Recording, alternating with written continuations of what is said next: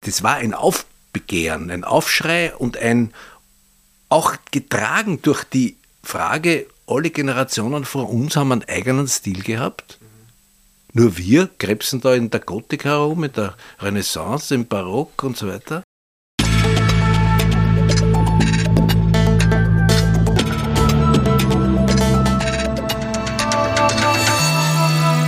Ausgesprochen Kunst. Der Podcast mit Alexander Gieser.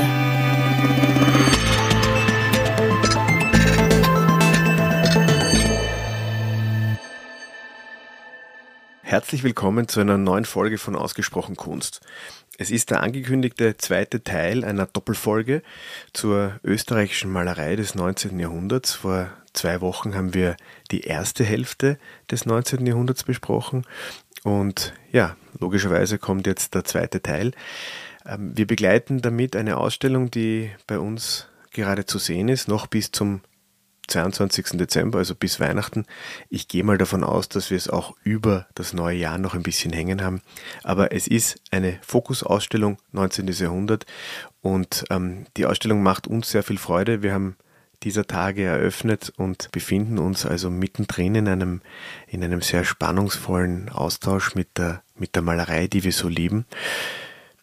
Auch heute sprechen mein Vater und ich und ich, also ganz konkret, ich kann mich jetzt noch erinnern, wir haben die, wir haben die erste Folge beendet mit einem unserer Lieblingsmaler, mit dem August von Pettenkofen.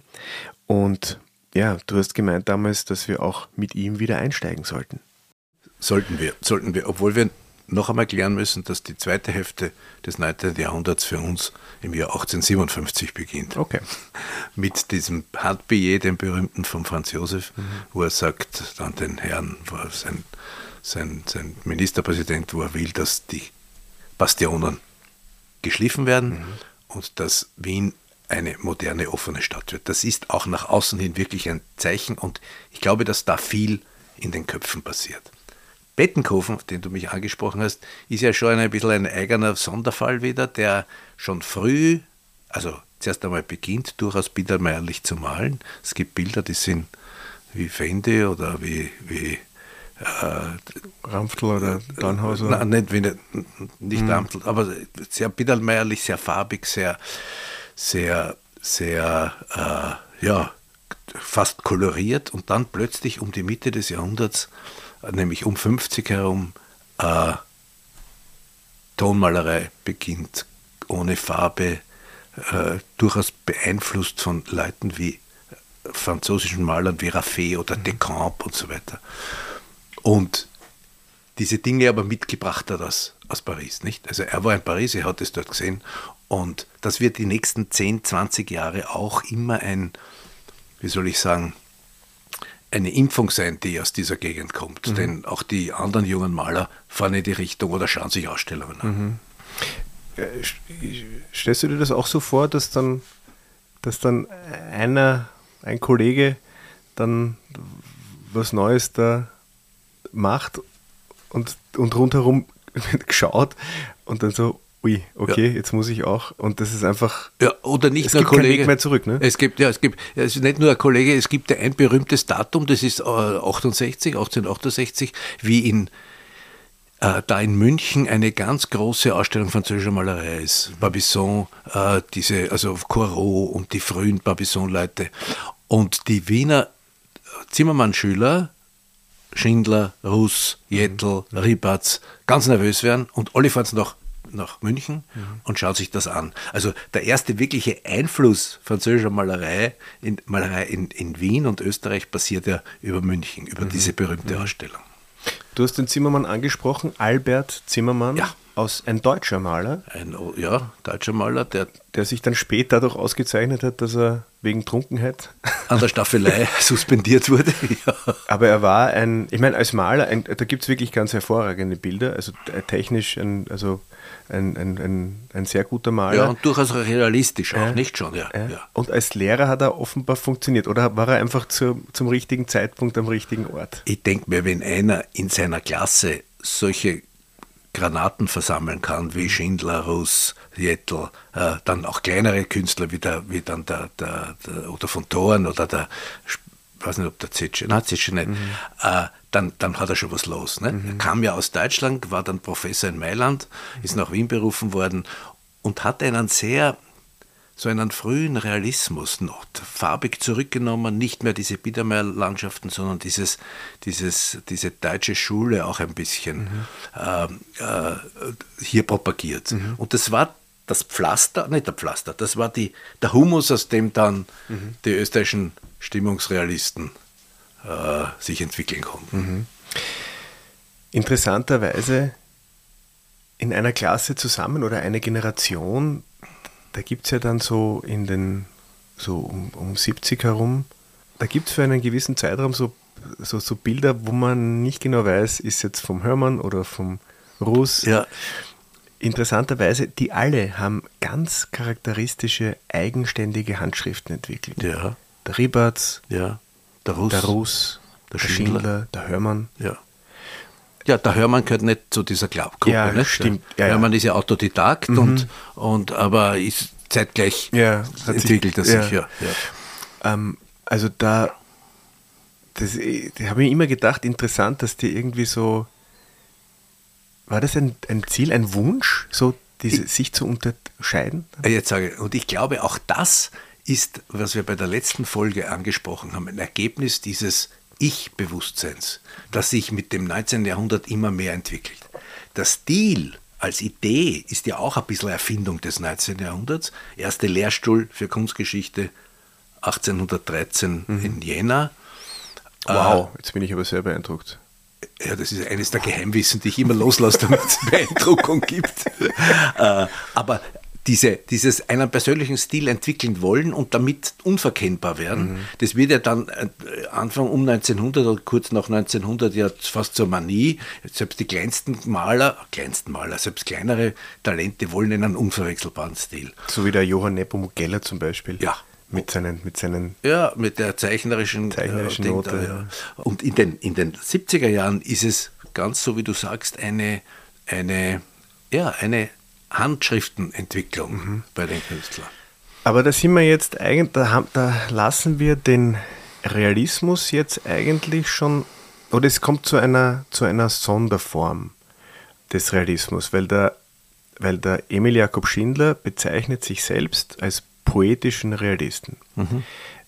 Wo ich immer denke, okay, also, also entscheide dich. Ja? Also Poesie und Realismus, das ist schon, da, das, da gehen schon die Welten auseinander. Aber nicht? sind ja wieder diese beiden, mein altes Steckenpferd, diesen mhm. Antagonismus. Mhm. Und das gab es auch um 1800, die Idee Aufklärung und Romantik, mhm. Poesie und Realismus. Und das sind auch diese beiden großen Kunstwollen, Abstraktion und Einfühlung, dieses abstrakte Kunstwollen und das Schönlebendige. Mhm. Und er versucht es er versucht es auch. Er, der Schindler ist ja auch nicht vom Himmel gefallen, sondern er hat ja Einflüsse vor allem von den Achenbachs. Mhm. Dieser, dieser doch buntere Realismus, als wir ihn sonst um, um die Mitte des Jahrhunderts finden würden. Keineswegs zu verwechseln mit diesem biedermeierlichen. Buntheit, mhm. sondern mit einer durchaus kräftigen Farbe. Äh, und, und Schindler beginnt ja auch so. Mhm. Eines der tollsten und berühmtesten Bilder aus seiner Hand, die Schiffsstation. Mhm. In Kaisermühlen. Er ist ja in Wirklichkeit ein hochfarbiges mhm. Bild, nicht? Mit Rot und Blau und Gelb. Ja, 70, oder? 70, 80, 71, ja, ja. ja. Also er ist, er ist oh, nur weil er ist halt, im Gegensatz zu den Impressionisten, ist er nicht einer, der jetzt, dem der Inhalt wurscht ist, sondern er möchte mit seiner Malerei was transportieren. Stimmungen, mhm. äh, Empfindungen, Poesie, mhm. äh, äh, lyrische. Er war mhm. selber sehr musikalisch, war ein mhm. toller Sänger. Mhm. Und, und wir, wir wissen ja, dass er, dass er ein, einer der, also er hat auch viel geschaut. Er ist ja oft stundenlang gesessen vor einem Motiv und hat geschaut, geschaut, geschaut, um sich das zu verinnerlichen. Beobachten. Dies, zu beobachten, das, was er sieht. Ja. Also das wäre jetzt einmal die Grundvoraussetzung für für eine realistische Darstellung des Gesehenen. Mhm. Aber wir wissen natürlich auch, wenn man wo lang hinschaut, dann, dann verändert sich ja was, weil man ja, weil weil auf jeden Fall fängt man an zum Nachdenken und bei ihm ging es ja auch darum, dann, dann zu schauen, wie verändert sich jetzt das im Morgendunst, Ja. nach dem Regen. Ja. Und ich glaube, deswegen kommt eben bei ihm diese Poesie ins, weil es einfach so lyrisch ist, so, so empfunden. Mhm. Die Dina Blau, äh, also ein, Schaut ein, auch genau, aber- aber, aber da ist nichts mehr poetisch. Es ist ein, harter, ein harter Realismus. Ja, Und ich glaube aber, dass das auch viel mit der Persönlichkeit zu tun hat. Ich kann, ich habe das Gefühl, dass ich den, ich weiß, was das für ein Mensch war, der Emil Jakob Schindler. Mhm. Ich kann mir das zwar nicht, ich meine, wieder das Thema Zeitreise würde ich mich gerne unterhalten mal mit ihm, aber ich kann mir vorstellen, wie er war. Ich glaube, gesprochen hat, was, was, für ein Typ er war. Ich glaube, ein weicher, Auf jeden Fall. ja. empfindsamer. Wahrscheinlich, er hat auch, er hat wirklich eine sehr schöne Stimme gehabt, hat auch gesungen, äh, also halb öffentlich gesungen, also nicht jetzt wirklich aufgetreten. Und, und äh, es ist natürlich diese, man kann sagen, er ist auch ein Kind einer gewissen Spätromantik. Dieses Empfinden, an einem Weiher zu sitzen und zu beobachten. Und es gibt, wenn ich mich recht erinnere, einen Brief von ihm, wie er schildert, wie sehr das lange Beobachten dazu genutzt hat, immer mehr an diesem Glitzern der Wasseroberfläche zu sehen. Und ich, ich muss sagen, ich habe vor 20 Jahren einmal mich selber an einen Teich gesetzt und haben mir gedacht, jetzt schaust du mal länger als die zwei Minuten, die wir sonst normalerweise schauen können. Hast du auf Emil Jakob Schindler gemacht? Ich habe auf Emil Jakob Schindler gemacht und es war verblüffend, was ich für Dinge gesehen habe. Also Mhm. plötzlich Reflexe oder. oder Gemalt hast du es aber nicht. Nein, das ist Gott sei Dank, das habe ich der Welt erspart. Das habe ich der Welt erspart.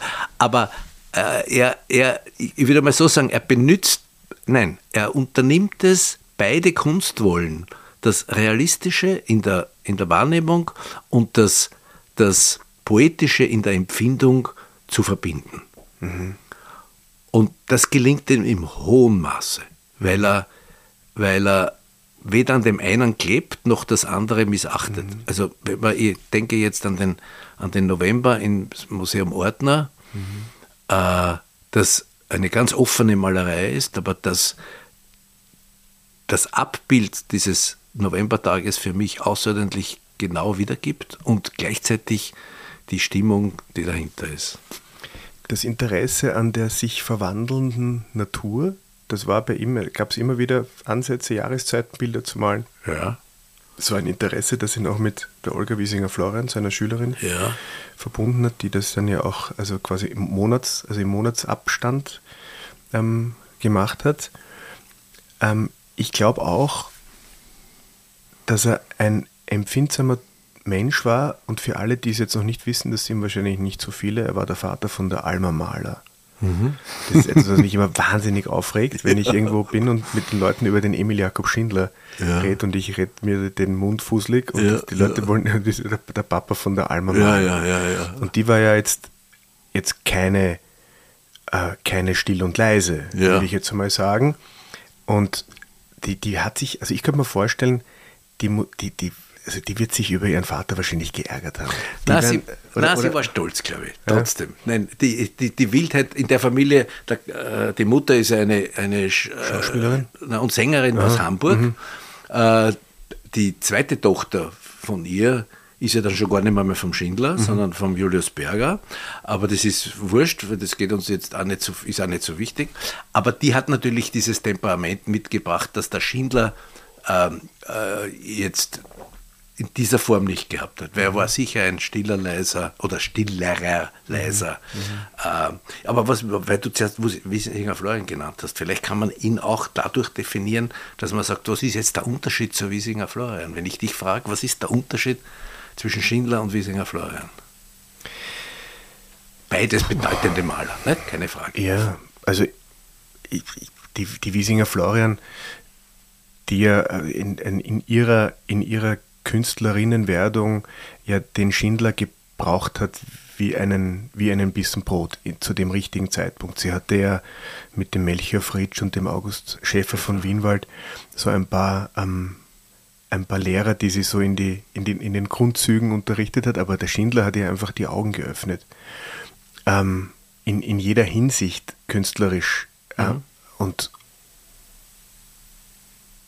das, was sie unterscheidet, war war nicht so viel. Ich glaube, sie haben, sie haben ähnliche Interessen verfolgt, auch mit diesen, mit diesen Jahreszeitenbildern. Die Wiesinger Florian war dann einfach akribischer. Ich glaube, der Schindler, der Schindler hat halt, hat, dem hat vielleicht so ein bisschen der bleierne Hintern gefehlt.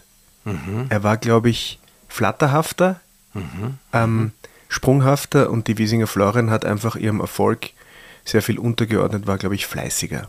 Mhm. Und sie hat, das, sie hat das umgesetzt, wovon der Schindler immer geträumt hat. Mhm. Weil die, haben ja, mhm. die haben ja zusammen überlegt, so mhm. Bilder mhm. zu malen, das Jahr in Bildern. Und der Schindler hat es halt nicht hinbekommen. Gut, jetzt muss man sagen, er stirbt natürlich viel zu früh und überraschend.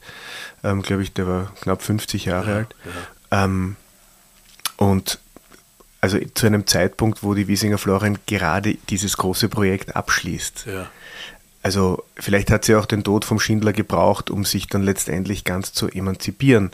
Es war dann aber auch natürlich in dem Moment, wo das fertig war, hat sie auch gewusst, dass, Jetzt ist vorbei. dass es ja. vorbei ist. Ja, ja, Und ich glaube, der Schindler hat mit dieser, mit dieser Tonmalerei, mit dieser lasierenden Tonmalerei, wo die, wo die Farben ja auf der Palette angemischt werden und aufgetragen werden, dann trocknen, noch einmal drüber lasiert. gemalt, lasiert, trocknen. Mhm. Ähm, das war einfach eine, ich glaube, er hat einfach auch die Zeit gehabt, während der Arbeit zu gestalten. Mhm. Und ich glaube, die Zeit gegen das Ende des 19. Jahrhunderts ist einfach immer, also wir sind jetzt schon um 1890, die, Zeit haben, die Zeiten haben sich geändert. Ja. Plötzlich sind weniger Pferde mhm. auf, der, auf der Straße herumgelaufen, sondern vielleicht schon irgendwelche Straßenbahnen. Mhm. Autos, glaube ich, gab es noch keinen, mhm. aber es mhm. wurde schon hektischer irgendwie und, und die Art und Weise der, der Malerei ähm, hat sich verändert. Nicht? Mhm. Und Jetzt sind wir natürlich schon mhm. wirklich weit gesprungen, ja, jetzt sind wir weil wir haben, wir haben viele Leute mhm. jetzt ausgelassen, wir haben versprochen, dass wir vielleicht ein bisschen noch über den Ammerling reden, äh, ein bisschen über den Rahl reden, mhm. die auch... Ja, was ist mit dieser Generation von Malern, die plötzlich so ein bisschen außen vor so. Na, ich weiß gar nicht, ob sie so außen vor sind. Wenn man den Ammerling nimmt, nicht, den wir schon als großen Biedermeier-Porträtisten äh, festgehalten haben, der dann auch um die Mitte, nach der Mitte des Jahrhunderts, und das ist schon eine stilistische Änderung, die sich bemerkbar macht, äh, durch eine geringere Farbigkeit, manche werden bei manchen wie beim Ramftler oder so kommt plötzlich so ein Lila dazu, nicht? Mhm. Auch, beim, auch beim Ammerling ist Gauermann. es so. Auch ein bisschen. Mhm. Aber auch beim Ammerling ist es so, dass plötzlich die Farbe aus den Gesichtern weicht, äh, immer noch ein großartiger Maler ist, aber halt diesem, diesem jetzt sage ich mal, der Mackert ist noch nicht da, aber dieser, diesem Mackert-Ton sich immer mehr nähert, mhm. diesen gebrochenen Farben, den gedämpften Farben, den, den Farben des Herbstes, wenn man will, oder Moos oder Samt und so weiter, das was wahrscheinlich auch eine Modegeschichte ist. Nicht? Auch die damaligen Generationen sind natürlich Moden unterlegen. Alles war jetzt einmal bunt, jetzt machen wir es jetzt machen wir es weniger bunt und dann mhm. alles war eckig und, und klar und ruhig und jetzt machen wir es ein bisschen verrückter. Also mhm. Äh, so, diesen Weg beschreitet der Ammerling auch und wir sind natürlich herzlos, weil uns gefallen diese Biedermeier-Porträts mhm. und sehen die malerische Qualität dieser späten Sachen nicht. Mhm. So wie wir auch herzlos sind Leuten gegenüber wie dem Karl Rahl, der da im äh, Heeresgeschichtlichen Museum mhm. die Trumpf, Triumph, äh, Ruhmeshalle zum Teil mhm. ausmalt und wirklich ein großartiger Maler ist, aber halt ein bisschen aufs falsche Pferd gesetzt hat, nicht? Aber da muss, ja, aber da muss man dann auch, ich meine, du nennst es hart. Ich ja. glaube, also die Geschichte, die Geschichte, also die, das kann man nicht, was soll man sagen? Er hat sich halt entschieden. Ja? Also das, das, das, Künstler und Künstlerinnen haben sich immer für die eine oder für die andere Richtung ja. entschieden. Und ich glaube, diese Entscheidungen muss man in deren Beurteilung auch einfließen lassen. Äh, vielleicht ändern sich Moden, ja? Ja. aber ich glaube, dass zum Beispiel die, die gesamte Ausstattung der, der Ringstraße, ähm, das war, das hat deswegen funktioniert, weil es, weil diese Bauvorhaben da waren. Ja. Aber, aber es war ein, da, da sind etliche noch berühmt und reich geworden, die vielleicht ohne diesen, diese großen Aufträge vielleicht auf der Strecke geblieben wären. Oder hätte jeden was anderes gemacht. Nicht? Ich glaube, die Talente, äh, äh, ein Mackert hätte sich auch woanders durchgesetzt. Na, hat, hat, er ja auch. Ja, ja der Mackert ja. hat ja jetzt nicht nur die großen Aufträge gemacht, sondern der hat ja auch also äh, in seinem Atelier Staffeleibilder, ähm, Staffeleibilder gemalt. Aber das war natürlich, also von, vom, vom Volumen, ich meine, du hast das ja. vorher angesprochen, ähm, Ringstraße, also die Ringstraße wird errichtet, die großen Gebäude werden, werden, werden gebaut und die Wände werden ja, bemalt. Ja. Bis und, hin zu Gründungen von Künstlerkompanien, ja. nicht? Also ein bisschen später fängt mhm. dann der Gustav und der Ernst Klimt zusammen mit Franz Matschan mhm. so eine, also eine Truppe zu gründen, eine mhm. Künstlerkompanie, wo sie also alle möglichen Theater in der Monarchie ausmalen mhm. und, und bis hin dann hier beim Burgtheater mhm. oder, oder auch Kunsthistorisches Museum mhm. oder die Hermesvilla die großen Aufträge machen. Also, und da reden wir jetzt sicherlich von den Großen und ich meine, ich glaube, ja. die Großen sind auch heute noch da, da, stehen wir noch bewundernd davor. Ja. Aber ich glaube, dass da schon etliche äh, kleinere Talente auch ja. eingesetzt wurden, die da einfach mitgearbeitet haben, die vielleicht übermalt wurden. Aber Na, oder auch existieren, was weiß ich, alles Hans Schramm, ein bisschen später, oder der Chalmont. Chalmont. Ja, was hätte der alles Hans Schramm gemacht ohne diese. Ohne, ohne die neue Hofburg. ja. Das ist eine interessante Frage. Er hätte sich um, er hätte was, er hätte sich, ja. auch, er hätte sich vielleicht ja. was anderes suchen müssen. Ja. Aber ich glaube, dass das schon eine, eine, eine ganz interessante ähm, Zeit war, ähm, diese, so die ersten 20 Jahre nach der Hälfte des Jahrhunderts, weil, weil ja auch, ich meine, die, die Akademie ist ja auch in eine, in eine Krise geschlittert. Mhm. Ähm, zuerst kam es dann, dann, dann gab es dann gab's den Umzug in die Akademie am, am Schillerplatz. Schillerplatz. Ja. Aber Und dann ist eine Akademie für Gebrauchskunst ja. gegründet worden, mhm. nämlich die angewandte. Ja. Ne? Was mir jetzt eingefallen ist, ist, dass im, durch die Notwendigkeit, die du jetzt erwähnt hast, einfach die Dinge wieder zu bemalen, gab es plötzlich wieder große Aufträge. Mhm. Die gab es ja in der ersten Hälfte des Jahrhunderts nicht. Nach den, nachdem das Barock und das Rokoko fertig waren mit alle Kirchen und so weiter und so weiter, gab es dann nichts mehr.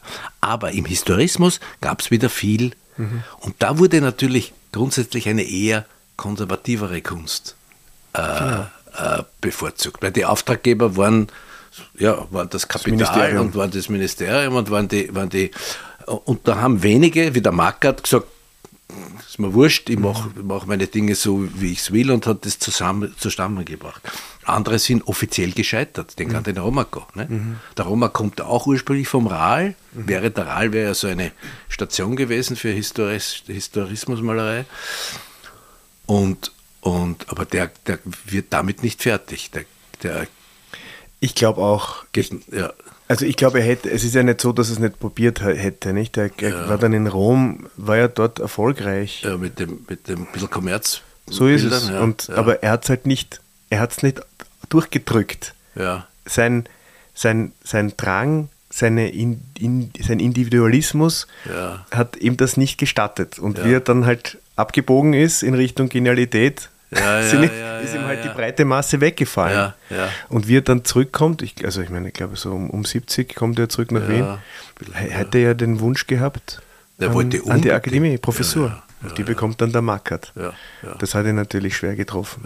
Aber hat ihn natürlich auch befreit. So ist es. Und er konnte dadurch einen Frühexpressionismus entwickeln, mhm. der nicht abhängig war von offiziellen Aufträgen. Nicht? Mhm. Und er hat immer noch ein paar Leute gefunden, wie die Kurfstein oder, oder sonst, mhm. die ihm dann die Bilder abgekauft haben. Mhm. Weil du die, weil du die Kurfstein ja. angedeutet hast.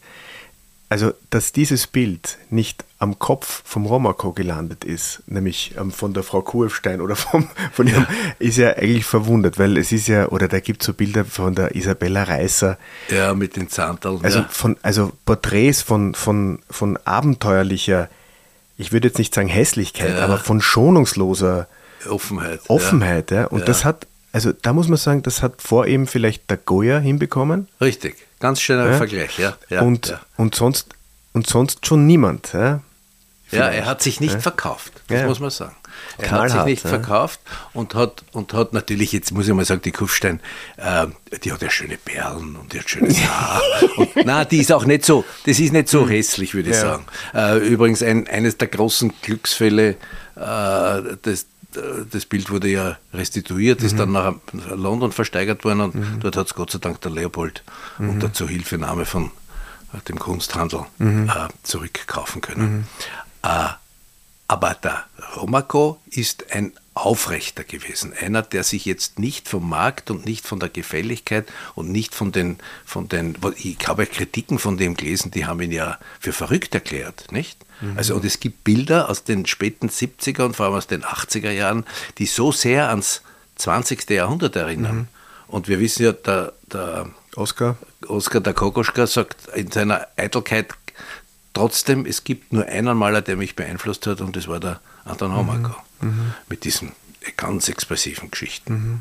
Ja, ein absoluter Proto-Expressionismus. Ja. Ähm, ist schwierig, es ist ein schwieriges Wort. Also vielleicht, na, also, also ich weiß nicht, ob man von einem Proto-Expressionismus sprechen kann, aber ich glaube, dass er, und er betont ja auch dann stark die, die Linie, diese nervöse, mhm. Die, die nervöse Linie. Und du hast es schon gesagt, ohne Rücksicht auf irgendwelche Auftraggeber. Mhm. Ähm, er hatte ein paar Sammler, ich glaube, der Oskar Reichel hat, gesammelt, hat, hat, war einer, also ja, se, sein Leben hing auch an einem seidenen Faden. Ja. Und ich glaube auch nicht, dass er, dass er immer nur, er, er war wahrscheinlich auch nicht immer hundertprozentig überzeugt von ja. dem, aber es war halt alternativlos. Er hat er es machen müssen. Ja, ja. Und, das, und diese Kraft, diese Bedienungslosigkeit, die spürt man in dem Werk. Ja. Und wenn man die spürt, dann ist es ja. auf jeden Fall gut. Ich glaube auch, dass, also sagen wir mal, wenn man in 500 Jahren zurückschaut aufs, mhm. auf österreichische Kunst, dass der Romako einen ganz, ganz wesentlichen Platz einnehmen mhm. wird. Durchaus neben Leuten, nicht unter, sondern mhm. neben Leuten wie, wie Schiele Klimt, äh, Kokoschka, Waldmüller. Also mhm. er, ist, er ist von einer, von einer unglaublichen Erfindungsbegabung und, und, und, und diese Sehnsucht, eine neue Realität zu erschaffen. Mhm. Und, und er ist es dann letztendlich auch, der, der ähm, das, das Historienbild neu neu erfindet. Da hat ja der Ralf Gleis ein Buch geschrieben über das ja. moderne Historienbild und, ja. und er, er, gibt dem Anton Romako diese, der, der, der Lead, ja. um das, um das voranzubringen, weil wenn man an den, an den Tegetov da, bei der Seeschlacht in Lissa. Lissa, ja, na, das ist ja wie ein Film eigentlich, nicht? Also man sieht nur den Tegetov und ihm seine Offiziere, mhm. unten die nervösen Matrosen mhm. am Radl, mhm. aber vom Schiff sieht man nichts. Ne? Und eine Granate explodiert, also mhm. das heißt in der Luft das heißt, er, er malt den Bruchteil einer Sekunde. Die, ne? die, Lust am Moment. Ja, die Lust am Moment. Das ist beim, beim Robaco übrigens oft. Ja. Da zündet sie einer Zigaretten ja. an mhm. oder sie nimmt einen Apfel vom Seifenblasen. Baum. Oder die Seifenblasen, mhm. wirklich. Ja. ja Nein, ein, einer, den Obwohl, da gibt es bei der Wiesinger Florian auch ein Bild des Moments. Ja, das mit, der, mit der Katze, aber ich sage jetzt mal so, die Wiesinger Florian hat ihre Stärken jetzt nicht in der Figurenmalerei ja, das entwickelt. Das ja. hat sie nie wirklich interessiert und ähm, sie hat so in den, in den frühen 80ern, Mitte der 80er Jahre so eine kurze Phase, wo sie dieses internationale Thema dieser großen Bilder mhm. mit, also dieser, dieser, dieser, dieser neuen Historienbilder aufnimmt. Aber sie macht das nur, um es zu machen, um es gemacht zu haben. Mhm, mh. ähm, sie, Ihre Stärke liegt in der in, der, in dem vor ihr ausgebreiteten ja. in der Natur. Auch in dem, also sie ist ja nicht so, dass sie diese, dass sie, dass sie diese, diesen Moment nicht schätzt. Wenn sie Blumen malt, malt sie zum Beispiel immer vor dem, muss sie vor dem Motiv malen. Ja. Ja, da gibt es nie irgendwelche ähm, Fantasieblumen. Also sie kann im Mai zum Beispiel jetzt kein Schneeglöckchen malen. Und äh, das geht so weit, dass sie, und wir haben ja jetzt auch ein, ein, ein schönes Bild, ähm, zeigen wir von ihr Nein, das zeigen wir jetzt aber nicht im Rahmen der Ausstellung. Aber wir zeigen es trotzdem. Wir zeigen es trotzdem. ähm, ein, ein Bild von 1910, wo sie Gräsern, im Glashaus. Chrysanthemen, ne? Chrysanthemen ja. im Glashaus von Gedersdorf. Und das malt sie nicht, weil das im Glashaus gerade so gemütlich ist, sondern weil es draußen regnet. Mhm. Ja. ja. Und ja. das, sie, sie, sie hat dann, und wenn sie ein Blumenbouquet malt, dann, dann stellt sie sich das ähm, auf den Tisch vor sich hin. Und dieser, und dieser, ähm, und diesen direkten Zugang zur, zur Natur, das ist, das ist ja auch das, was, was das komplette 19. Jahrhundert eigentlich ähm, ähm, prägt. Mhm. Also äh, es, es endet da, wo sich, wo sich die Künstlerin, der Künstler von der Natur als, als dem einzigen Vorbild abwendet. Mhm. Ne? Darf ich da Cézanne-Malerei entlang der Natur Ja, zitieren? Ja. Der Cézanne ist halt, war halt, gut, ich meine, auch kein kleiner, nicht?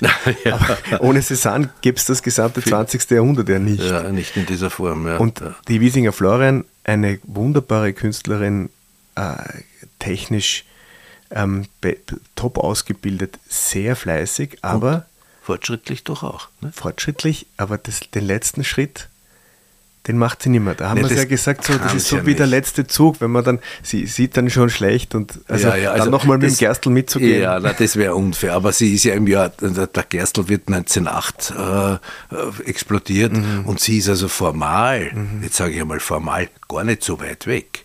Weil es gibt so viele informelle Mhm. Partien in ihren Bildern in diesem ersten Jahrzehnt. Ich halte sie für, für malerisch durchaus also als eine der weitesten in Mhm. dieser Zeit. Jetzt wollte ich noch was anderes fragen. Was ist der Unterschied zur, zwischen Tina Blau und Olga Wiesinger? Naja, das ist, ich meine, ich glaube, die Unterschiede liegen so ein bisschen auf der Hand. Ähm, die Dina Blau war, glaube ich, äh, unglaublich resolut. Also ich, ich versuche ich versuch mir die Menschen immer vorzustellen. Und ich glaube, die Dina Blau war unglaublich resolut und auch ein bisschen kühl. Ähm, und jetzt wenig, weniger Lyrisch oder was? Ja, also du musst, also wenn ich mir ihre Blumenbilder anschaue, Ja. dann sind sie für mich immer ein bisschen konstruierter. Ja, das, Ja, die haben einem- was mit diesem Japonismus Genau. zu tun. Ja, Äh, ja, sie- ja. Ich glaube, die, die Dina Blau löst viel mehr über den Kopf ja. und die Wiesinger Florian, die, die, die kann den Kopf vom, vom Bauch nicht entkoppeln. Ja? Und es ist halt so, so geschmackig. Ja? Ich glaube, die Dina Blau ist dann ähm, konstruierter. Ja, also ich liebe die, die Ja. Tina Blau und da gibt es also Bilder, die, äh, also wir, wir hatten da also so Praterlandschaften, Ja, die, ja. die in ihrer Wucht und in ihrem, also in ihrer Poesielosigkeit so Weltlandschaften sind, Ja. All, allgemeingültig. Ja, ja. Ich glaube, dass die Tina Blau in allgemeingültiger ist als die Olga Wiesinger Florian. Und die Wiesinger Florian hat. Sie geht auch größer hinaus. Ja, Nicht? Bei der Wiesinger gibt es kaum extensive Landschaften. Nicht? Sondern die hat immer Ausschnitte Landschaft. Oder Ja. klein wäre die Tina Blau. Also äh, der rechte Zeitpunkt einmal wirklich aufzuklären, dass die Tina Blau keine Schülerin vom Schindler Ja. war. Sie hatten ein Verhältnis miteinander, sie waren eine Zeit lang ein Paar, sind miteinander nach Amsterdam gefahren, aber sie war immer im Konkurrenzverhältnis. Und wenn man ihre Briefe liest, wie sie sich ärgert, weil immer irgendjemand sagt, dass sie beim, beim Schindler gelernt hätte.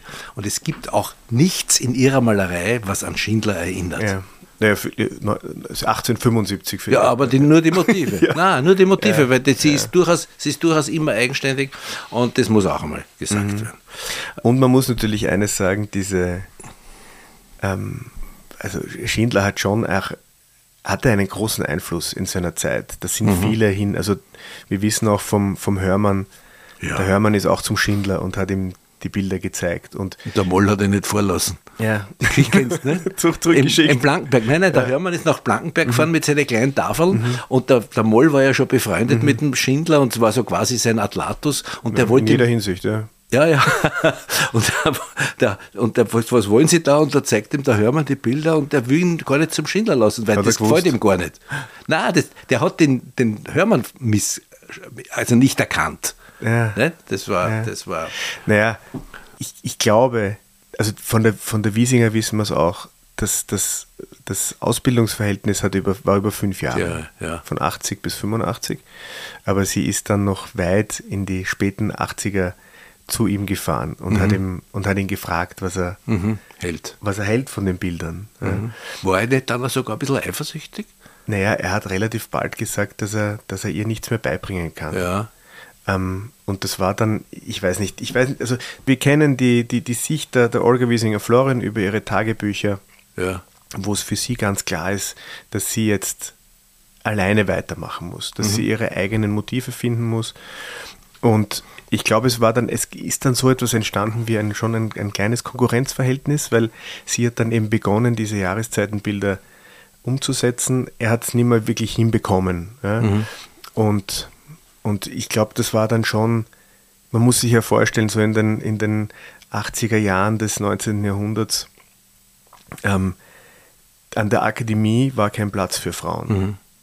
Ich meine, be begründet durch den, dadurch, dass Aktzeichnung. Ja, es gab nicht also, völlig außer Diskussion. Ja, ja, ja. Also Frauen durften nicht an die Akademie, mussten, wenn sie konnten, ähm, Privatunterricht mhm, nehmen. Mhm.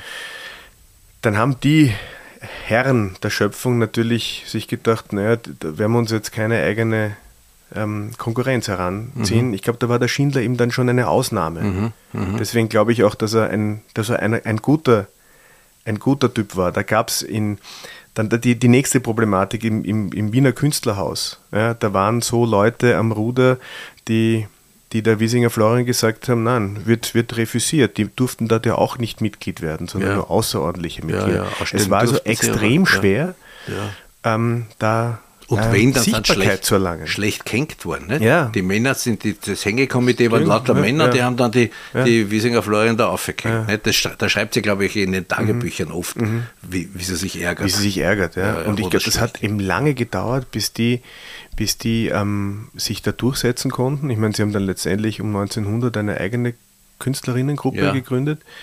Aber in dieser Zeit waren die, war dieser Bewegungsspielraum für Frauen ja minimal. Und ja. die Wiesinger schreibt auch, also ärgert sich fürchterlich, wenn die Dina Blau dann eine Medaille bekommen hat.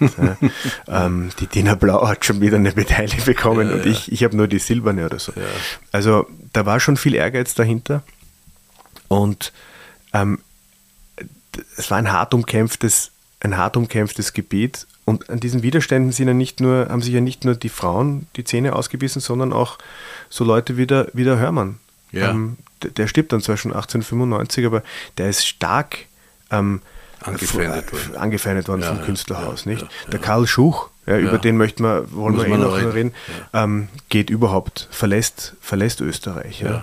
Aber aber dieses Ganze, also der Schindler, muss man sagen, also wenn man jetzt noch mal ein bisschen zu Revue passieren lässt, nach dem, nach dem Beginn des, also nach 1857 dann, ähm, nach dieser kurzen Phase, wo, wo alles so ein bisschen sich orientieren nach Frankreich, ist es dann eigentlich so um 1870, wo es, wo es dann, wo es dann rund um Schindler losgeht, nicht? Ja, Und die Parallelentwicklung, ähm, Markert, Romaco, also diese historistische, diese Salonmalerei ähm, und den von dir, und jetzt kommen wir vielleicht noch dahin, den von dir angesprochenen Leopold Karl Müller ja, das ist ein mit dem Orientalismus. Der Orientalismus, der allerdings wegen des, nicht wegen der Motive in den Orient, nach, vor allem nach Ägypten gegangen ist, sondern wegen des Lichtes. Mhm.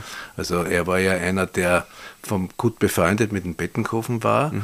sehr gut befreundet mit dem Bettenkofen, die waren sogar irgendwie ein bisschen verwandt und er wollte den Bettenkofen. Bisschen verwandt? Ja, ja, irgendwie über, ich weiß nicht. Weitschichtig. Irgendwie war da, war da Verwandtschaft mhm. da mit einer Schwester oder sowas. Und äh, er wollte den Bettenkofen immer nach Ägypten mitschleppen, nicht? Mhm. Und das ist ihm aber bis, nur bis Rom gelungen oder, mhm. bis, oder Sizilien sogar war der Bettenkofen mhm. mal mit. Aber richtig in Ägypten war er nie, während der der, der Leopold Karl Müller ja oftmals, oftmals in Ägypten war und mhm. dort unglaubliche Bilder mhm. durchs Licht bestimmte Malerei mhm. äh, mitgebracht hat. Der Markert ja auch, oder? Markert war bei einer großen Reise dabei. Da mhm. gibt es diese berühmte, auch dieses berühmte Foto, wo der Markert und der, aber auch der Feuerbach und so viele Leute dabei sind, der Leopold Karl Müller, mhm. ganze Reise von Künstlern. Weißt du, glaubst du, ist dieses Bild vom Markert, die, die Kleopatra, die von der Schlange gebissen wird, dort entstanden? Also das mit Sicherheit nicht, weil das ist ja Atelierbild, ja. aber die Idee ist vielleicht ein ja. Ding. Der, der, Historismus Mackert hat natürlich alle möglichen Themen gehabt.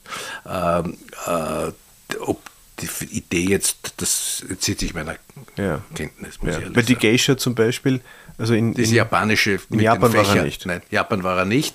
Aber Eins muss man sagen, es gab einen großen Einfluss, 1873, mhm. äh, die, die Weltausstellung in Wien, mhm. wo die ganze Welt hier versammelt war. Mhm. Und das war auch so ein Startschuss für das Interesse der Künstler. Nicht? Also es gab ja dann diese, diese Studienreisen oder man hat fremde Motive gesucht. Eben Vor 150 Jahren.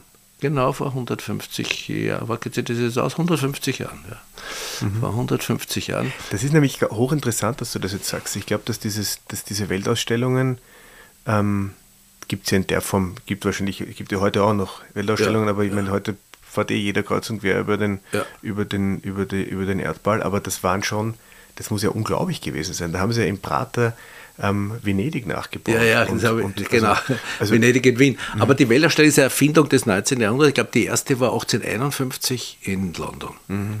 Kristallpalast und so weiter. Diese riesige, auch dieser Glaube, dass man das gesamte Wissen der Welt, die gesamte Industrie der Welt, die Leistungen, die, die Händlertüchtigkeiten, die Produkte und so weiter an einem Ort versammeln kann, äh, ist so ein typisches 19. enzyklopädisches äh, Denken und Vorstellung. Das hat aber lang funktioniert. Also diese, die haben sie dann wie wild gerissen. Dann gab es Weltausstellungen in Paris, dann eben 1873 in Wien. In Wien haben sie aber ein Riesenproblem gehabt, weil kaum war sie geöffnet, gab es den großen Bankenkrach.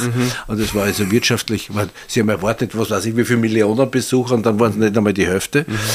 Aber es war eine Versammlung der Welt Mhm. in Wien. Und unsere Vorstellungen von Japan, Japan hat sich erstmals geöffnet, Mhm. von Japan, dann die orientalischen Geschichten, so wie du sagst, Venedig in Wien, dann diese unglaubliche Rotunde, das war die größte Kuppel, die das je gebaut worden Mhm. ist damals. Leider ist die in die 30er Jahre abbrennt. Also das war auch so ein, danach sind die Leute gegangen in die weite Welt. Nicht ein bisschen, ein bisschen, also histori nicht nur historistisch schauen, also in die Geschichte schauen, sondern auch in die Welt. Und da gibt es halt Leute, die, so wie der Leopold Karl Müller, an vorderer Front, ich meine, wir reden jetzt nicht über die vielen Motivmaler, es gibt ja so viele, die haben also aufgrund der Motive gemalt und sind in der Gegend umeinander gefahren. Also der Leopold Karl Müller ist ein, einer der vorzüglichen, wunderbaren. Und es ist für mich jedes Mal, wenn ich ins Belvedere gehe, oben, also ein Bild, auf das ich mich wirklich freue, dieser, dieser große Markt. Der in Markt in Kairo. Kairo, ja. ja, ja. Das ist, da ist so viel, so viel Zauber Ja, drin. ja. Und man muss sich das vorstellen unter diesen Bedingungen damals, der Staub, die Hitze. Die, waren ja, die haben ja nicht einmal ein gescheites Gewand gehabt, sondern die sind mit den schweren Sakkos dann oft in der Gegend dort einmal angegangen. Nächste g- große bedeutende, den wir keineswegs versäumen dürfen, ist der jetzt von dir schon genannte Karl Schuch. Eine, eine, auch eine Einzelerscheinung. Er Studiert eigentlich ein bisschen was gelernt schon, aber vor allem in, in, in München. Erst Schuch-Leibelkreis, dann nach Venedig gegangen, dann nach Paris und Ja. dann verrückt geworden. Man, kann ihn, man kann ihn eigentlich fast gar nicht einordnen, oder? Er, Er ist auch mit- so, ein, er ist auch so Ja. ein, eine monolithische Ja, Erscheinung.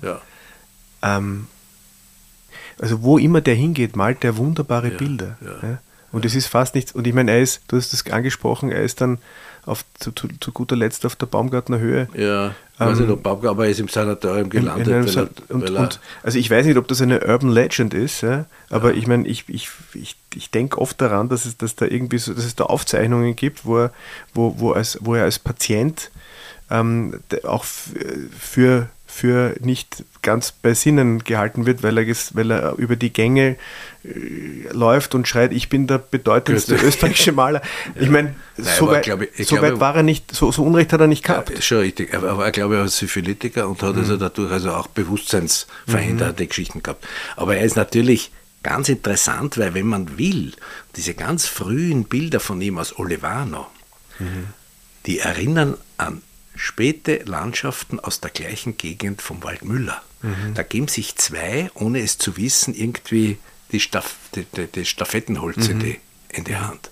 Und er ist ja dann einer, der schon sehr früh, wenn man an diese Burgersdorfer Bilder denkt, die so flächig sind, äh, der, schon, der schon früh ganz einen eigenen Stil entwickelt, der dann und, und der sich völlig abkoppelt auch von der österreichischen Malerei. Ne? Und auch vom Kunstmarkt. Und vom Kunst das konnte er sich leisten. Ja. Ja. Hat, glaube ich, nie was verkauft. Und Oder, ja, und hat auch nie was signiert. Alles, was signiert ist, ist falsch. Oder weil das sind die Stempel, genau. Ja, aber es, es gab dann, Tagmeister. wie er dann, wie er dann gestorben ist, hat eben sein, sein Freund, der, Der Hagemeister. Hagemeister, den, den Nachlass abgewickelt und es haben sich sofort alle bedeutenden Museen Europas angestellt. Ähm, Ja, haben sich ja, ein paar Bilder. ja, Deswegen hängen die tolle Bilder in Berlin und in Stuttgart und in Und er stirbt ja, glaube ich, vier oder Zwei eins oder oder, zwei, jedenfalls am Anfang des, des 20. Jahrhunderts. Und da, da gab es auch gerade diese, da ist gerade der Cézanne, äh, diese große äh, Cézanne-Renaissance Mhm. ein bisschen, wo die Leute draufgekommen sind, was das für ein toller Maler ist. Und diese Einschätzung hat sich überhaupt nicht geändert. Die, eine der ganz großen Schuchausstellungen, glaube ich, vor 30 Jahren Mhm. oder was, in Deutschland hieß ja Cézanne Manet Schuch. Mhm. Er ist wie der Cézanne einer der, du hast das heute schon mal zitiert, es ist ganz wurscht, was, Was, ich male, ja. wichtig ist es, wie ich male. Und deswegen gibt es ja vom Schuch diese Oberflächenbilder. Wild, äh, diese Toten, Ja, Wild, ja. ein, äh, Serien, zwölf, zwölf Mal hat er das gemalt. Oder, oder ein Bild mit einem, mit einem In- Ingwertopf. Also so ganz unspektakuläre Motive, aber boah, von einer Schönheit. Und einer Malerei, die versucht, die Dinge jetzt von außen festzuschreiben. Nicht? Also das klingt ganz banal, aber dieses das Haptische und die Qualität der, der Oberflächen sind in, so wichtig. Das Licht, auch ein, das Beeinflussen von ver- ver- verschiedenen Farben. Nicht? Ich erinnere mich an dieses Azalenbild, dieses Stillleben, wo, wo so ein weißer Azaleen sind und der Topf, man spürt direkt, man riecht die Farbe fast aus dem, aus, nicht die Farbe, die Erde äh, aus diesem Topf. Also er ist einer, er ist ein großer Einzelgänger. Österreichische Galerie hat vor, glaube ich, sieben oder acht Jahren eine große Ausstellung gemacht. Er will aber nicht in die Hirne der Menschen hinein. Das ist ganz eigenartig. Es gibt Maler wie den Schiele, Klimt, Waldmüller, selbst der Romako ist vielen Leuten nicht bewusst, im Bewusstsein, aber der, der Schuch ist, ist so, Ja, vielleicht, weil ihm diese ähm, gibt auch Identität fehlt, Ja. diese, diese Heimat, weil er ist dann doch weg und er war da und dort. Und, Ja. Aber ich meine, immerhin, also ich meine, das, das lässt sich ja nicht wegdiskutieren. Ne? Das ist ein, ein ganz, ein, ein, ein großer, ein wichtiger Ja. europäischer Maler. Ja, ja, Und er hat auch in seinem, es, da ist nichts Österreichisches. ja, ja. Ja? Und deswegen versteht man auch, dass er halt irgendwie halt weg müssen. Ja. Jetzt drei oder vier Gestirn österreichischer Maler der zweiten Hälfte. Vor Klimt, sage ich jetzt. Also für mich ist, also für mich ist, also wenn wir, wenn wir beginnen, ja, würde ich, also über den, den, den Waldmüller lassen wir jetzt aus, weil den haben wir schon in der ersten. Also ich für, für mich beginnt es mit Schindler. Ja, Ähm, an, anschließend an den Schindler natürlich all die, die er ähm, so weit gebracht hat, dass sie, dass sie so wurden. Ja. ja, Ähm, Romako, ja, Schuch. ja.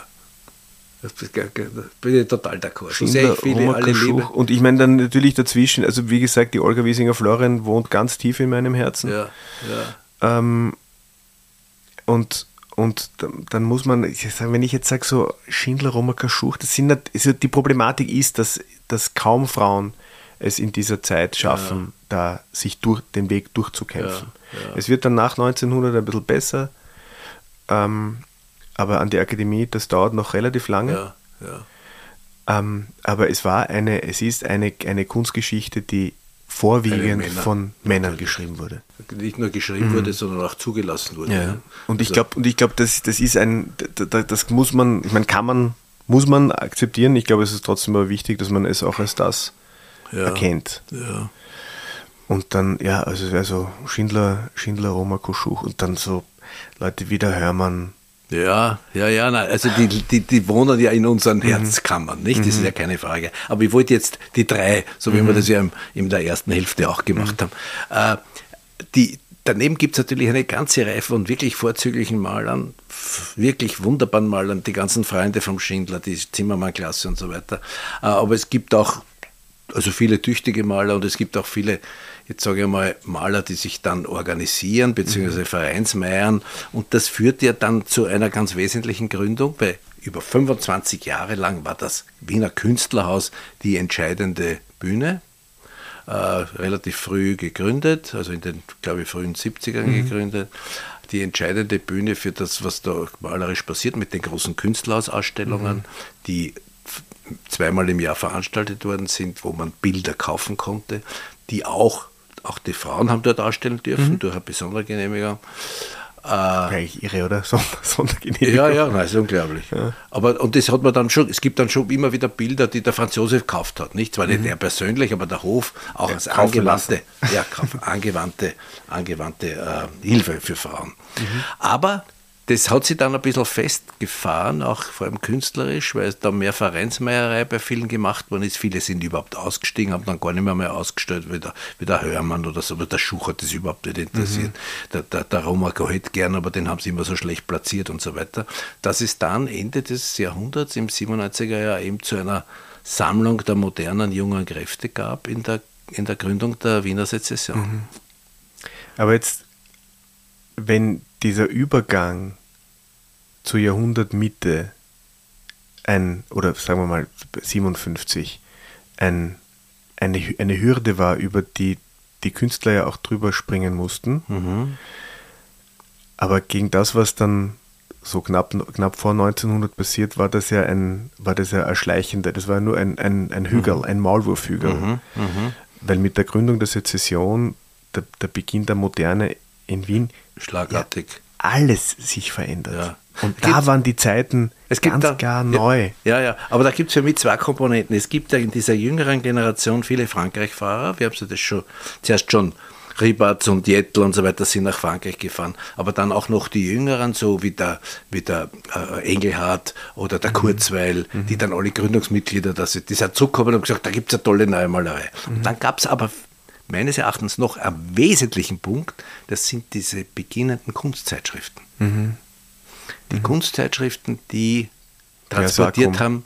Na, Versacrum ist ja Gründung der Ja, Sezession, ja. aber was weiß ich, wie die Kunst oder sowas, die, die diese Entwicklung, die europäische Entwicklung innerhalb einer Eisenbahnfahrt vermittelt haben, nicht? Die Zeitschriften sind dort druckt worden, äh, dort fotografiert worden, es gab schon das Foto als Reproduktion und die haben natürlich auch sehr viel zur Verbreitung der Moderne beigetragen.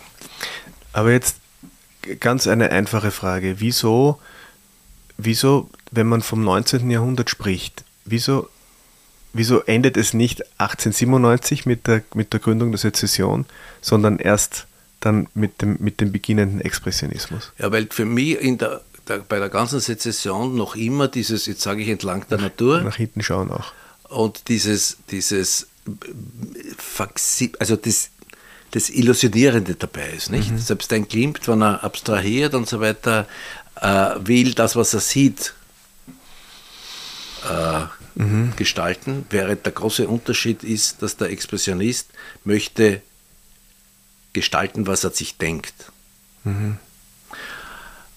Das ist, der, das ist der große entscheidende Punkt. Also ab, 18, ab 1907, 8 bei uns, 6, 7 in Europa. Es ist ja wiederum fast, geht es nur um Monate, nicht? Ob die, die Brücke-Leute oder der Blaue Reiter oder in Paris, die sind ja eigentlich nur 10, 15 Monate auseinander. Aber es explodiert, es, geht, brodelt. es brodelt. Es will, es will, die wollen nicht mehr, mehr abbilden, sondern sie wollen selber bilden. Und ich glaube, Und daher ist, ja, Entschuldige, daher ist für mich der, der, der, so wie 57 die Mitte des Jahrhunderts Mhm. darstellt, ist das Ende des Jahrhunderts für mich 1907. Mhm. Demoiselle d'Avignon, auch 1907. Zum Beispiel. Ja. Aber also es ist ja sehr schön, wenn man ins Belvedere geht und sich dort anschaut, diese herrlichen Gustav Klimt Porträts aus 94. Ja, Dieser Schmelz. ja. Ich meine, der hätte nicht müssen. Der, der, der Gustav Klimt, wenn der bis zum Ende seiner Tage solche Bilder gemalt hätte, Ja. wäre er auch weltberühmt. Ja. geworden. Aber weltberühmt ist er eben dann mit, mit anderen Bildern geworden. ja. Ähm, und wir haben ja manchmal so das Gefühl, dass diese, dass diese Malerei so auf, so auf die Spitze getrieben war. Schon fast unerträglich. Dieser Illusionismus, Ja, ja, so, ja. aber das war ganz klar, dass das beendet werden muss. Es, Ja. es, war, es wurde ja auch abgerechnet mit Ja. dieser, mit einer, Ja. mit einer dekadenten, exaltierten. Gesellschaft auch. Und die Bildthemen wurden, wurden ganz neu. Dieses, also das, das, das Narrativ geht ja dann auch oft verloren. Nicht diese menschenleeren Landschaften dann von Karl Moll von 1903, 1904, Breinbach im Winter. Was komplett Menschenleer. ohne, ohne Ja. Erzählung auskommt. Ne? Sieben Jahre davor war das alle, die, der, der, die Elisabethbrücke Brücke mit noch, Blick ja, auf, genau. mit, mit 100 Menschen drauf. Ja, ja. Also das war ja innerhalb kürzester Zeit, war da eine, eine, ein so ein harter Bruch. ja. Ähm, und das haben natürlich die an vorderster Front, ich meine, der Klimt, der hat das hinbekommen. Ja, Ja. Der war bereit. Ja. Aber da gab es ja eine ganz, eine, eine, einen Rattenschwanz an Malern, die, die sind ordentlich ins Studeln gekommen. Ja? Ja. Weil es war, du konntest, du konntest 1904 keinen, keinen bürgerlichen oder adeligen Salon mehr Malen. malen. Ja, das, das, ja, das hat einfach ja. nicht funktioniert. Ja. Es hat aber wahrscheinlich, also ich weiß nicht, ob viele mitgemacht haben aus dieser frühen Generation. Jetzt fällt mir wieder die Wiesinger ein, Mhm. die durchaus farblich und farbexpressiv unterwegs ist. Aber es ist, die Träger dieser Moderne sind ja die um 1860 geboren. Mhm. Also Leute wie der, wie der, wie der, wie der Moll, Mhm. Leute, Leute wie der Klimt, also die sind so plus minus, Mhm. äh, glaube ich 61, äh, die, die halt Ende der, der 90er Jahre zum Teil schon eine tolle Karriere hinter sich hatten, weil der Mhm. Klimt war ja, bevor er Jugendstilmaler wurde, Mhm. war er ja 20, 15 Jahre erfolgreicher Historismusmaler, Mhm. ne? zusammen mit Matsch und mit dem Ernst, seinem Bruder Ernst Klimt. Also die haben, die haben, das war schon die Jugend, die, die, die neue Generation, die dann auch wieder, soweit ich das äh, einschätzen kann, durch die Einflüsse von außen, also diese, diese Kunstzeitschriften, die haben wirklich einen großen Erfolg gehabt und es war ja Einfluss auch gehabt und es war ja auch so, dass in all den Städten, so wie hier, es gab die Gründung der Berliner Sezession, in München die Sezession, in Frankreich haben sie gar keine Sezession gemacht, sondern sie haben diesen Salon da, was weiß ich, Unabhängigen und so weiter. Und es, das war ein Aufbegehren, ein Aufschrei und ein, auch getragen durch die Frage, alle Generationen vor uns haben einen eigenen Stil gehabt. Nur wir krebsen da in der Gotik herum, in der Renaissance, im Barock und so weiter. War das, glaubst du, war das eine, ist da ein, ein, ein, ein Wandel, ist da ein Wandel passiert, der, der von der Kunst auch ausgelöst wurde? War, war das, war die Kunst oder die Künstlerinnen und Künstler so stark, dass sie, dass sie dazu beigetragen, ich meine, sie haben einen wesentlichen Beitrag geleistet. So Wien um 1900 gibt es natürlich die Musik, in der Literatur, aber da hat die, da, da haben die, da hat die Kunst Also ich glaube, die Kunst kann keinen Beitrag leisten, sondern sie kann abbilden. Ich glaube, sie kann wieder diese alte Geschichte, dieses, dieser Ausgleich dieser verschiedenen Kunstwollen, die ja um 1800 ein bisschen passiert ist, Aufklärung, Romantik, diese zwei gegensätzlichen. Und jetzt ist es auch so, der Impressionismus als wirkliche, ganz natur, fast natur, einfach bloße Wiedergabe gegen den Symbolismus, diese Spätromantik, der Symbolismus, der eine Reaktion ist auch auf das Vernunft des, des 19. Jahrhunderts. Äh, und, und die kommen jetzt um 1900 zusammen in so unglaublichen Künstlern wie dem Alfred Kopin oder vorher schon ein bisschen bei Max Klinger und solche Geschichten und, und erzeugen ein Abbild. Ab ich glaube, wär, dieses Wien um 1900 ist auch schön zu sehen als eine, Zit jetzt sage ich mal, eine zitternde Stadt, weil, weil die, was wird jetzt passieren, nicht? Die gibt's die zwei Millionen Menschen. ja, zwei Millionen Menschen. Ich wehre mich auch immer dagegen, dass es als Untergangsszenario gesehen wird, weil das ist eine politische Sicht, wiederum so eine politische Sicht der Geschichte, sondern es ist eine unglaubliche Aufbruchsstimmung. Die ganze Moderne brauche ich dir nicht erzählen, brauche ich unseren Zuhörern nicht erzählen, aber die, die, die gesamte Moderne der ersten Hälfte des 20. Jahrhunderts hat eigentlich Fuß in, in, in Wien. Formal wie gedanklich. Ob es jetzt Wittgenstein ist oder ob es Kolomoser und Josef Hoffmann sind mit, ihren, mit ihrer Reduktion. Ja, eigentlich ein Wahnsinn, dass, dass wir das alles so leichtfertig aufs Spiel gesetzt haben durch, den, durch, ein, durch ein Festhalten an einer Staatsform, nicht? Weil ich Ja. weiß nicht, ob die, ich meine, letztendlich wird das natürlich dann alles kaputt gemacht durch den Ersten Weltkrieg. Also diese, diese Entwicklung ist damit Es, es sch- schwappt woanders ja, hin. Genau. Ja, ja, und dann in, in weiterer Folge. Ich meine, gut, jetzt sind wir dann schon im 20. Jahrhundert. Ich hätte natürlich jetzt, also eigentlich hätte ich jetzt Lust, einfach weiterzumachen. Also ich glaube, die, die österreichische Kunst, ähm, über die österreichische Kunst zu sprechen, aber ähm, das, das wird noch ein bisschen warten müssen. Aber vielleicht, also wenn, wenn wir jetzt, wenn wir jetzt ganz starken Zuspruch haben, ja, Dann machen wir österreichischen Expressionismus und Genau. Zwischenkriegsmalerei. Genau, Ja. und dann geht es weiter und vielleicht müssen wir uns dann beim Aktionismus ähm, jemanden jemand an Bord holen, der sich wirklich auskennt.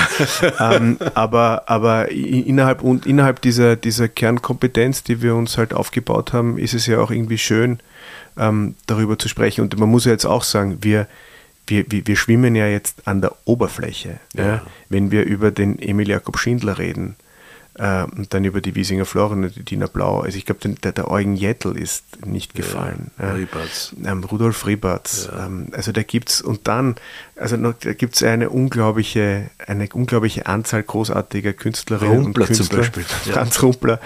Ähm, die meisten ja, sind in unserer Ausstellung vertreten, Ja, angefangen bei, bei den großen Meistern, aber ähm, wir, wir zeigen auch, wir zeigen auch äh, so Gusto-Stückeln, wie zum Beispiel ein Anton Straß-Gschwandner. Ja, der Zirkus Renz. ein, ein, ein, unglaublich ähm, gut gemaltes, ja. originelles Bild. Ja. Wenn es im Trubel ganz schlimm wird, einfach in die Akademiestraße kommen ja. und sich eine Stunde vor ein Bild setzen. Ja, genau. Und dann, und dann vielleicht ähm, erkennt man dann im, im Glitzern des Schindlerschen ähm, Sees ja, die Wahrheit. Die Wahrheit. Ja.